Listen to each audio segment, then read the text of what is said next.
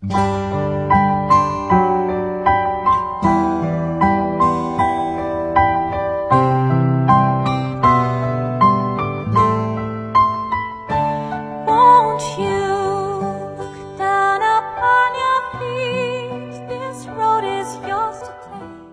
我们想用英语来表达停止的时候，除了能想到 stop，还可以用哪个单词呢？欢迎收听第一千五百八十九期的应约约，我是陈浩。，Broadcasting in Beijing, China。下面来先听第一个场景，Listen up。Other problems will linger long after all fire ceases. Other problems will linger long after all fire ceases. Other problems will linger long after all fire ceases. 来自于《The Economist》的一句话：“Other problems，其他的问题 will linger， 仍然会持续存在。”这个词也是很好的单词，L I N G E R，但是不是我们今天的主词。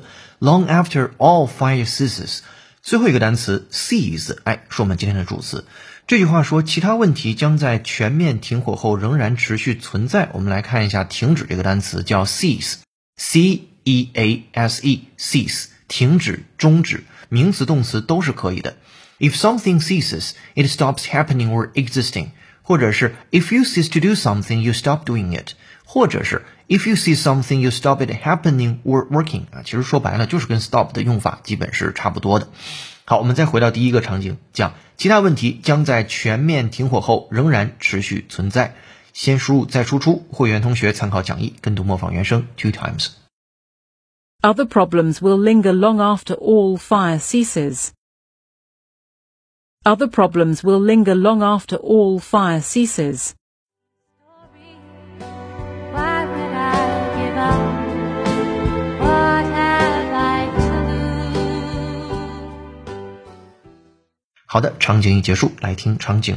Listener, please.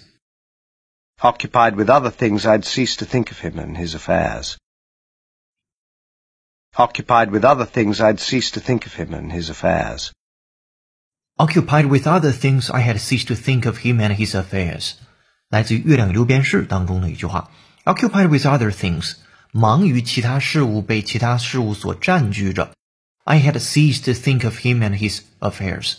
我停止去想他，并且和他的相关的一些事情。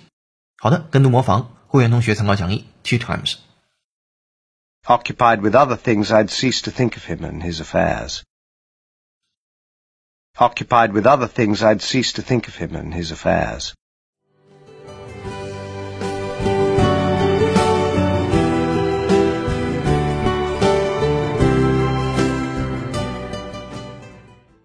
Alright，场景二结束，来进入场景三。Attention, please. There are rare instances when justice almost ceases to be an abstract concept. There are rare instances when justice almost ceases to be an abstract concept. There are rare instances when justice almost ceases to be an abstract concept. 这是新概念英语当中的一句话。There are rare instances，也有一些个别的 instances 情况，when justice 正义 almost ceases，它停止去 to be an abstract concept，不再是一个抽象的概念。所以在个别情况下。 正义不再是一种抽象的概念。OK，跟读模仿两遍起。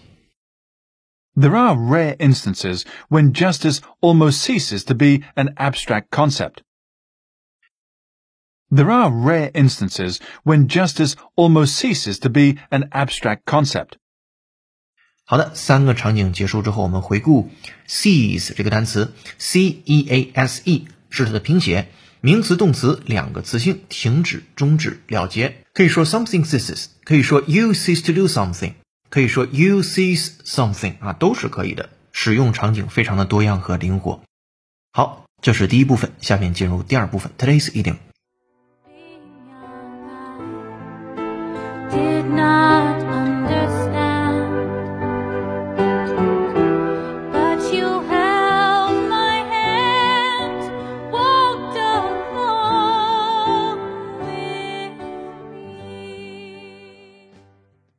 Today's idiom 今日习惯用语难以启齿，难以开口，尤其指的是求别人帮忙的时候。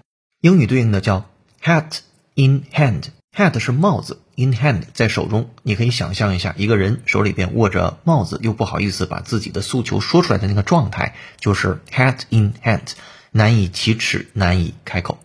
把它放在一个场景当中，我们的孩子刚出生，我妻子又在生病，我的工资根本不够我们开销的，我实在没办法，不得不去求我们的老板帮忙，请他再给我一点钱。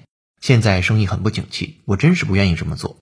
好，我们尝试用英文来描述这个场景。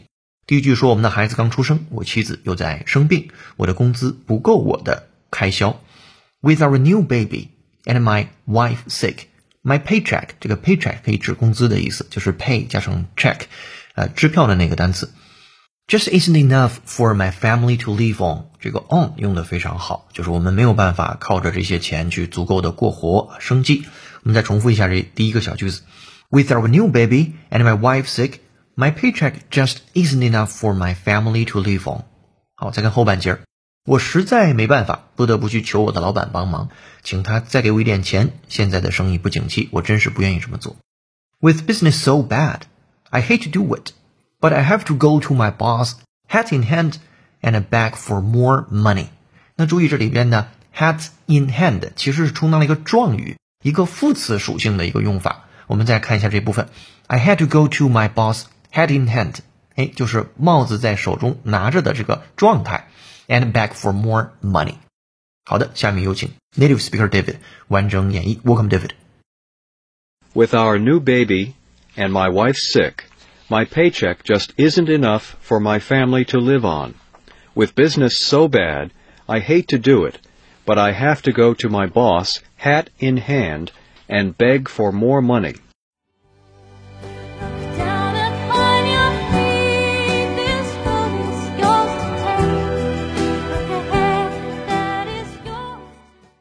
Alright, thank you, David. 如果你也想说的地道，推荐使用音约会员专属小程序完成刚才这个段落的跟读模仿纠音打分练习。下面进入最后一部分，解构长难句。这个句子来自于考研考试。A variety of activities should be organized so that participants can remain active as long as they want and then go on to something else without feeling guilty and without letting the other participants down.